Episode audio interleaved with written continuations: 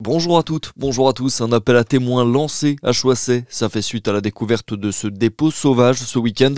Un geste irrespectueux et lâche ont déploré les élus qui, en plus de présenter un risque pour l'environnement, fait peser une vraie charge financière sur le budget de la mairie. Sur un post Facebook, la mairie a invité ceux qui auraient des informations à les partager. L'autoroute A6 coupée hier soir à Puy en Ossois dans le sens Paris-Lyon. Un accident de la route a engendré un gigantesque bouchon.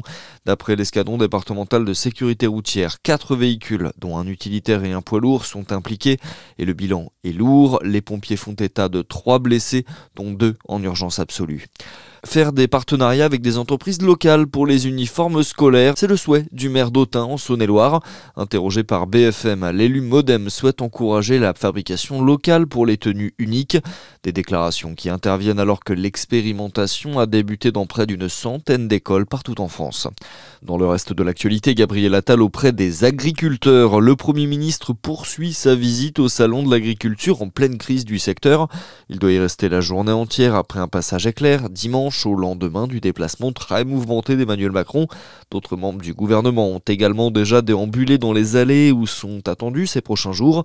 L'exécutif qui peine à faire de la gestion de crise selon Philippe Moreau-Chevrolet, professeur de communication politique à Sciences Po. On a une situation qui est extrêmement tendue entre les agriculteurs et le gouvernement et ça mettra probablement plusieurs mois avant d'être euh, apaisé, de revenir à une forme de dialogue serein, on va dire, avec le secteur. C'est lié à des erreurs qui ont été commises de communication, de relations aussi, des malentendus. Il y a un besoin terrible d'empathie au fond de la part de l'exécutif et ça, pour l'instant, ça n'a pas été fait. On a des réponses techno à un problème humain, parfois dramatique, avec des suicides, avec euh, une situation qui est véritablement très difficile aujourd'hui. La réponse doit aussi être humaine, et là-dessus, l'exécutif, pour l'instant, est très largement à la peine. De son côté, le ministre de l'économie, Bruno Le Maire, réunit aujourd'hui les banques, les assurances et la mutualité sociale agricole concernant les possibilités d'ouverture de crédit aux agriculteurs.